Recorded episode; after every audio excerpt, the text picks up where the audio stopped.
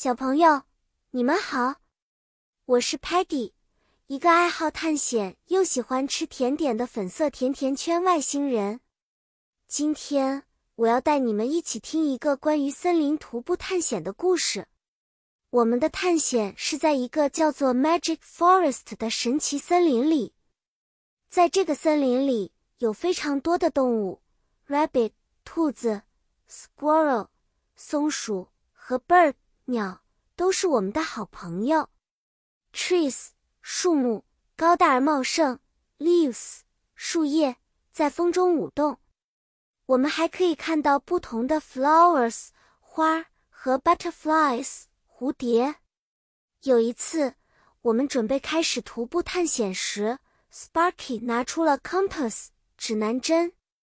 Muddy 看到路旁的 berries 浆果，就跑过去吃了起来。结果不小心迷路了，我们用 walkie-talkie 对讲机联系他，但没有信号。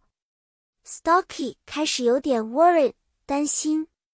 幸运的是，Telemann 使用他的 GPS 系统找到了 Muddy。